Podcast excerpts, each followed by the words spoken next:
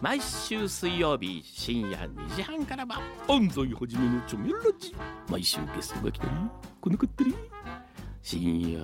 横浜をちょめちょめしちゃいますよ。毎週水曜日深夜2時半からは安西はじめのチョメラジ。みんなでちょめろ。チョメ。FM Yokohama Podcast. FM 横浜から異世界情緒がお送りしています。異世界ラジオプラネットここからは勝手に呼びましょうのコーナーです。世の中に存在するいろいろな現象や法則これらには大体名称がついています。その名前を異世界情緒が独断と偏見で今っぽくキャッチーに改定していくコーナーということで、えー今週のゲストはこちらです。ポッサードの法則さん。なんて喋るんだろうね。はい、ポッサードの法則とは、アメリカの心理学者ポッサードさんが発見した法則で、男女間の物理的な距離が近いほど心理的な距離も縮まるっていう法則です。5000組の婚約中のカップルの調査によると、2人の距離が離れていればいるほど結婚にたどり着く確率は低かったそうです。ということで、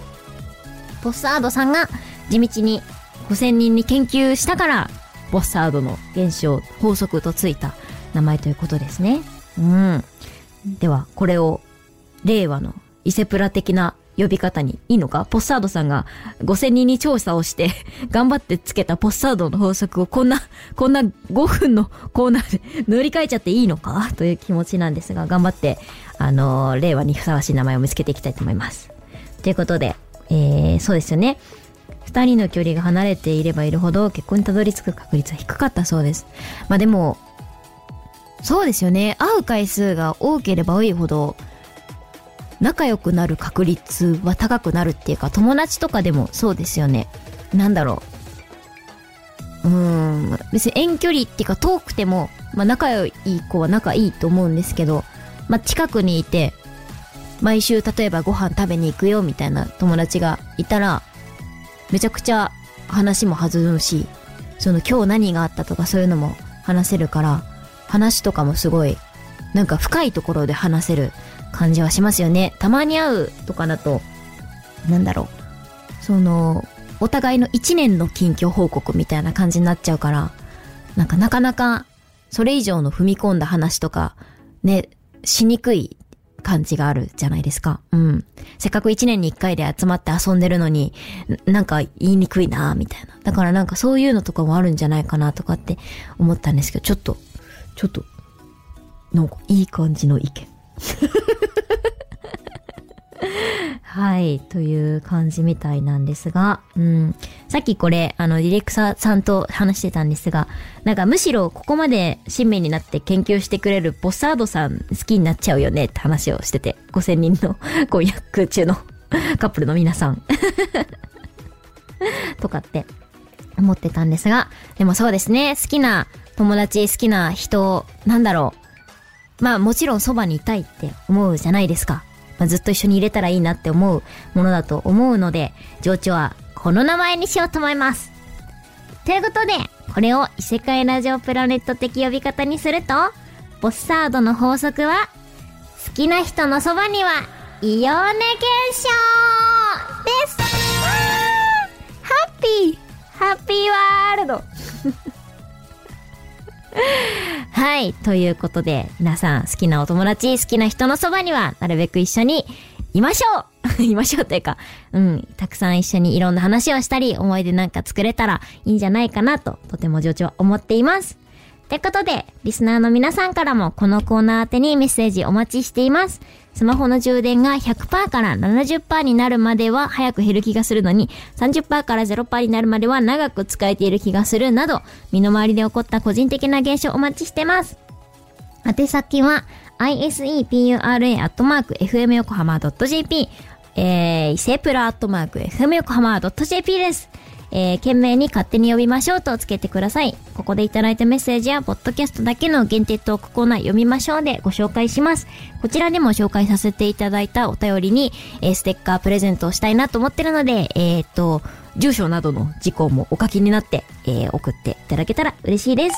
ポッドキャストをお聞きの皆さん、こんばんは、異世界情緒です。それでは早速、皆さんからいただいた読みましょう。読んでいきたいと思います。えー、まず、1つ目はこちらです。ラジオネーム、カプンさんからいただきました。異世界情緒さん、スタッフの皆さん、こんばんは。こんばんは。いつも大切に聞いています。ありがとうございます。さて、今回お手紙したのは、食事中、一口目を頬張った時に、ほっぺの内側がキューンと痛む現象の名前を付けていただきたいからです。よく日本人は梅干しを見ると唾液が出るという現象がありますが、それとは異なります。一日の中の最初の食事で起こりやすく、パンやご飯、甘いものなどを食べるときにキューンとなります。幼い頃から発生している現象で、周りに聞いても、あ、梅干しのやつね、と雑にまとめられ、理解もしてもらえません。そこでぜひお嬢にこの現象の名前を付けていただき、これからはその名前とともにこの現象と付き合っていこうと思っています。朝晩の冷え込みも激しくなる、右り、右り？お体には十分お気をつけください。かしこということで、かしこありがとうございますいやー、すごい読んでいってね、実は私、とてもこの現象を身に覚えがあるんですが、なので私はカプンさん側の人間かもしれないと思ってるんですが、本当にめちゃくちゃお腹の空いてる時とかに、一口目の、まあ、ちょっと例え焼肉にしましょう。食べた時とかに、お、キョエーってなるやつですよね す、すごいわかるかも。し、わかるし、なんか、意識したこともあって、なんかその、なんかすごい、動、なんか、なんか、すごいんですよ。なんか信号がめっちゃ送られるんですよね。なんか、美味しいみたいな信号が、わーって送られるから、なんか、あ、味覚って行き過ぎると危険なんだな、みたいな思いながら、で、ジョジョはね、一日一食とかぐらいしか食べないので、いつも毎回それになってるから そういう感じで、あの、いつも思っておりますね。うん。ということなので、自分もとても、あの、とてもよくわかる現象ということで、こちらの名前にしたいと思います。えー、こちらのキュン現象は、えー、味覚大発生現象ですわーはい、ということで、うん、お腹が空いてからの一口目は味覚が大暴走してしまいますよね。あ、味覚大暴走現象にしたから、あ、失礼しました。変えます。味覚大暴走現象にします。わー、なんて使いやすいんだ。情緒も今日から使っていきたいと思います。ということで、実はまだ今日何も食べてない異世界情緒が昨日作ったハンバーグをこの後食べてきて味覚大暴走になりたいと思います。ということで、えー、お便りありがとうございました。かぶんさんにもぜひステッカー送らせてください。えー、っと、メールの方にもしもお送り、送り先を書いてないよなんて方がいらっしゃいましたら、よかったらそちらも合わせて、えー、後ほど送っていただけたら嬉しいです。ということで、えー、読みましょうのコーナーでした。ありがとうございました。異世界情緒でした。また会おうね